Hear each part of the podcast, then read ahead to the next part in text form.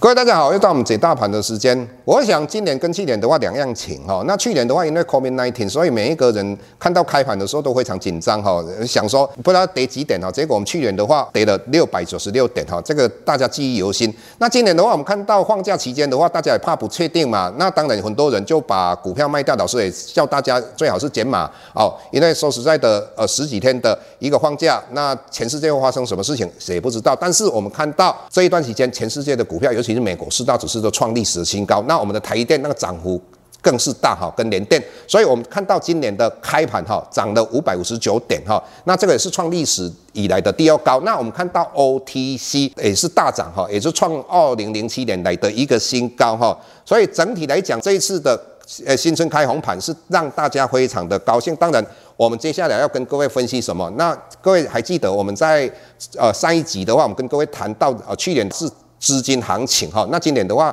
是资金行情加基本面行情哈。那我们也一直跟各位讲到，只要资金充裕的话，就不会泡沫。我们昨天也很高兴看到我们的啊监管会主委黄天木啊主委他讲到啊，只要资金充裕就不会泡沫哈，跟我们的思维是一样的。那当然，在整个大盘唯一的让我们有一点点担心的，就是在期后这一块哈。二月十七号我们的二月份期后结算的时候，外资。的期后净空单还有一万六千九百九十一口哈，那事实上老师把它算一算，结算这一天大概有六千多口的话被轧空哈，那一月份的话大概有一万一千多口都被轧空，也就是说外资有史以来哈连续两个月都被轧空啊，这个是我们从来没有看过的哈。那最主要原因是什么？各位你要知道，以目前期后虽然净空单非常的多，那老师一直跟各位讲，今年是资金面加上基本面，所以有长线保护短线的，所以在这种状况之下的话，各位纵使。呃，这一段时间，因为期后外资把我们的大盘打下来，各位不用太害怕，因为这个你要了解，我们最怕就是一个不确定。既然你知道它的原因的话，你就不会害怕。那整个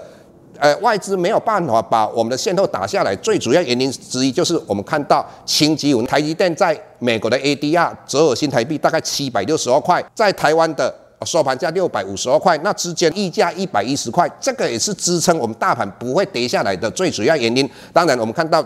清吉市的那一天的话，外资在期后里面布了六千一百六十八口的空单，这看起来非常可怕哈。那当然，我们也是要处处小心哈，还是要有注意风险的意识。但是我们看到清吉有盘中，我们拉了。大概呃两百一十三点的下跌哈，那外资在期后里面补了净空单一千两百零八口哈，所以以目前来讲，外资在期后还有两万一千九百三十八口的一个空单。那再来我们再看一下融资哈以及融券。那融资融券的话，老师一直跟各位谈到，融资融券如果增加的话，代表整个市场是非常活络，对整个大盘是有利的。我们看到这两天的话，我们的融资增加七十亿，融券大概增加二点六。呃，万张哈，那这个是对于整个大盘来讲是一个非常棒的。接下来我们再来看一个很重要的，就美元指数哈，这一次的话跌破了九十块以后啊，开始啊往上反弹，反弹到最高是九十一点五八。那我们看到最近美元指数又来到九十点五四左右。整体来讲，只要美元指数往下跌，对整个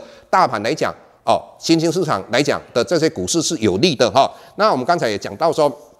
我们有基本面，各位，如果你去了解一下，元月份往往都是电子业的淡季，但是你要看元月份的话，很多电子业都创历史新高，包括我们刚才跟各位讲到的有关于运动风的这些个股，第一季是非常淡季的哦，结果他们的营收都是成长五十几趴，一百多趴嘛。整体来讲的话，我们可以看到哈，半导体一直扩散到其他的电子相关个股的话，包括 IC 设计，包括晶圆代工，还有 IC 封测面板哦。被动元件、记忆体等等这些产业一直在缺货，那也就是这样的缺货状况之下，就有机会调高他们的价格哈。所以老实说，呃，我们今年的话是。以长线基本面保护短线哈，那所以各位你们看到老师之前一直跟各位谈到的有哪些股票大涨呢？包括力山嘛，包括乔山嘛。各位如果你在在记忆的话，海印电它是嘛比特币的概念股，那我们看到大田也是创了一个波段的一个新高哦。那我们看看联两哦，联两的话我们就跟各位讲到说，IC 设计里面它是一个相对低价的个股，